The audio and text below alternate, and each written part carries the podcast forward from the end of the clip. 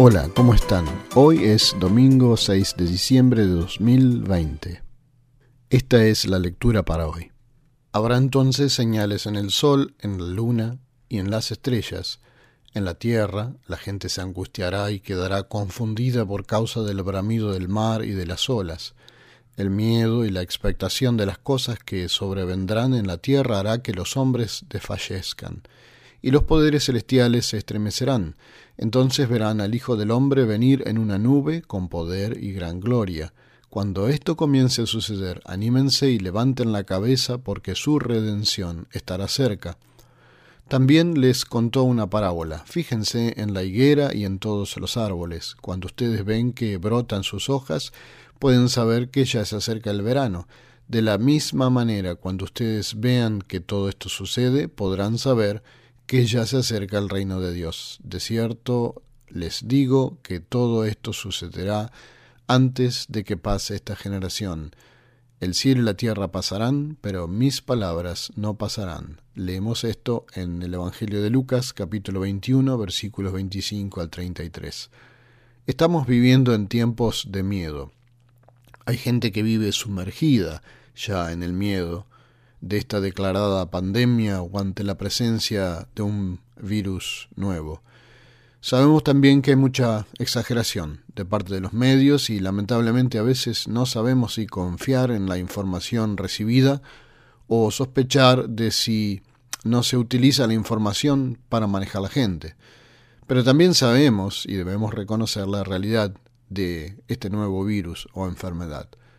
Lo más negativo de todo esto no solo es la realidad de una nueva peste o problema generalizado, sino el miedo que esto ha generado en muchos. Según la Biblia, sabemos que lo opuesto a la fe es el miedo. Por tanto, podríamos decir que estamos viviendo en una época de amenaza a la fe, que genera falta de fe. ¿Y a quién les parece a ustedes que más le convenga que nosotros no tengamos fe o que nuestra fe se apague? Supongo que ustedes ya saben la respuesta. La fe es la base del éxito en todas las empresas humanas. Y esto no solo lo saben los hombres de negocios, sino también lo sabemos nosotros, los creyentes. Y lo mismo nos dice Jesús en el Evangelio de Juan capítulo 14. De cierto, de cierto les digo, el que cree en mí hará también las cosas que yo hago, y aún mayores obras hará, porque yo voy al Padre, y todo lo que pidan al Padre en mi nombre lo haré, para que el Padre sea glorificado en el Hijo. Si algo piden en mi nombre, yo lo haré. Por tanto, todo lo que amenace nuestra fe, en este caso el miedo, debemos tratar de apartarlo de nuestras vidas. Muchas personas actúan así que cuando huelen peligro, se asustan, agachan sus cabezas, se esconden, se retrotraen, como lo harían los animales, y se cierran a sí mismas. Ahora bien, los humanos, a diferencia de los animales, no solo tenemos un instinto de supervivencia innato, que nos permite protegernos, sino también tenemos la capacidad de pensar, reflexionar y sopesar las cosas objetivamente. Los animales solo cuentan con un instinto para proteger su vida. Nosotros contamos no solo con un instinto, sino también con una mente avanzada. Y para los que lo escojan, un espíritu, que puede estar conectado a una fuente de sabiduría y poder mayor, que es el Espíritu Santo de Dios. Y es por eso que Jesús nos llama hoy, anímense y levanten la cabeza. Es como si quisiera decirnos, no te detengas inmediatamente cuando te sientas mal. No dejes que tu miedo te entierre y entierre tus talentos y capacidades. Mira para arriba, levanta la cabeza, mira hacia adelante, enfrenta tu futuro sin miedo. Un conocido autor contemporáneo canadiense, Jordan Peterson, dice, levántate derecho, con los hombros hacia atrás. Porque al final, dice Jesús, al final de tu futuro, la fatalidad y la destrucción no son lo que te esperan, sino que yo te espero, vengo a ti, soy tu Salvador, dice Jesús. Anímense y levanten la cabeza, porque su redención estará cerca. Jesús dio un largo mensaje aquí en este, esta sección del Evangelio, sobre los últimos tiempos, las últimas cosas antes del último día. Predijo cosas terribles que sucederían en los últimos tiempos, apariciones inusuales en el cielo, olas de tormenta en el mar, incluso guerras, pestes, terremotos y hambrunas, todo lo que hasta el momento no había sucedido y el mundo parecía estable, haría sin embargo que luego éste se sacudiría, y predijo que se extendería gran temor entre la gente. Ante tales eventos tremendos, la gente estaría abatida y perturbada por completo. Sí, incluso el miedo de tipo epidémico es un signo de los últimos tiempos, y no solo por una epidemia, en este caso, sino por la epidemia misma de lo que significa el miedo, un sentimiento tan contagioso y nocivo. Jesús dijo, en la tierra la gente se angustiará. Estamos experimentando esto ahora entre nosotros. La ansiedad ataca en todas partes como parte del miedo. Muchos están preocupados por sus trabajos y su seguridad social, otros están preocupados por su salud, otros temen a los políticos inescrupulosos cuyas decisiones deberán pagar. Me temo que las fuerzas que mantienen unida a nuestra sociedad se están debilitando, porque el temor de Dios y la lealtad a Él ya no son una forma de vida de la mayoría de la gente en nuestros países, así como la obediencia y la disciplina, así como el sentido de comunidad, de solidaridad y de cohesión familiar. Si comparamos el mundo de hoy con el mundo en el que crecieron nuestros ancestros más cercanos, nos daremos cuenta que ha cambiado bastante, y muchas personas se sienten inseguras por esto. Jesús predijo ya que al comenzar los últimos tiempos habría miedos. No dijo nada nuevo, porque incluso los profetas del Antiguo Testamento ya lo habían anunciado. Algunas de las palabras que Jesús usa son incluso citas proféticas literales. Y nuevamente esto no era nada nuevo.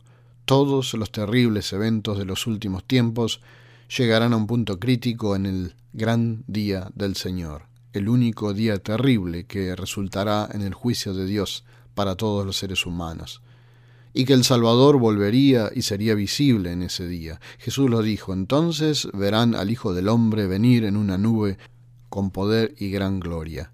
Pero luego Jesús nos da ánimo.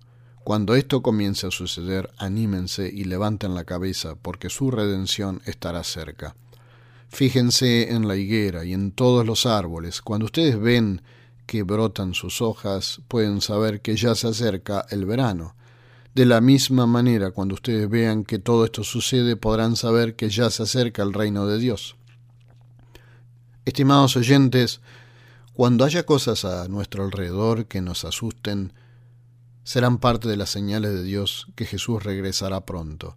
Cuando esto suceda, sucederán circunstancias pavorosas, quizás todos los que no lo conocen se sentirán atemorizados porque se darán cuenta y exclamarán Qué terrible.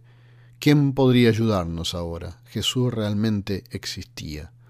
Pero nosotros ya lo sabíamos bien. Sabemos que Él es nuestro amoroso Salvador, que se sacrificó por nosotros y nos salvó. Sabemos que no nos abandonará en el juicio, porque Él mismo ha abogado por nuestro pecado y nuestro fracaso. Ya no necesitamos temer al castigo.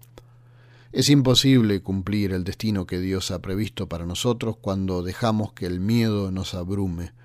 El miedo es un pariente cercano a la ansiedad y si lo introducimos en nuestros pensamientos nos sentiremos muy miserables. El miedo nos quita la alegría. El miedo es una trampa y debemos estar decididos a no tropezar en él. Si nos asustamos ante la incertidumbre del futuro, oremos en voz alta como lo hace el profeta en Isaías 41, no tengo miedo, pues Él está conmigo, no me desanimo, porque Él es mi Dios, Él es quien me da fuerzas y siempre me ayudará, siempre me sostendrá con su justiciera mano derecha. Por supuesto que podremos esperar a ese último día, porque nuestro Salvador se acercará a Él por última vez, y eso es lo que meditamos en este tiempo que llamamos Adviento, que significa venida. Con Jesús llega nuestra salvación final, la culminación de nuestra redención, la entrada a la tierra prometida, de la felicidad eterna. ¿Quién querría agachar la cabeza ante este glorioso futuro? Por eso no hagamos como muchos animales hacen y recordemos las palabras de Jesús para hoy, anímense y levanten la cabeza, porque su redención estará cerca. Por eso levantamos la vista y levantamos la cabeza. Levantémonos derecho con los hombros hacia atrás. Miremos al Señor Jesucristo, que está sentado a la diestra del Padre y gobierna el mundo entero. Nada se escapa de su vista. Confiemos en nuestro Salvador, que vendrá otra vez para completar su obra de salvación en nosotros. Con la cabeza erguida, los hombros hacia atrás, así debemos vivir la vida, a pesar de todo miedo, a pesar de los tiempos inciertos y los horrores del mundo. No nos ocultemos en nuestro trabajo, en nuestras preocupaciones, en nuestros pasatiempos, en nuestras redes sociales, en nuestros prejuicios. Enfrentemos el mundo en el que Dios nos ha puesto. Levantemos la cabeza y enfoquemos la vista en el presente, a nuestro alrededor. Miremos a nuestros prójimos también. Resistámonos a la tentación de meternos en nuestros caparazones como lo hace la tortuga, por ejemplo, por el miedo. No hagas como muchos animales que por solo instinto se retrotraen. Nosotros tenemos mucho más que solo el instinto para vivir. Jesucristo dice, anímense y levanten la cabeza, porque su redención estará cerca. Les deseo que tengan todos una bendecida semana. Amén.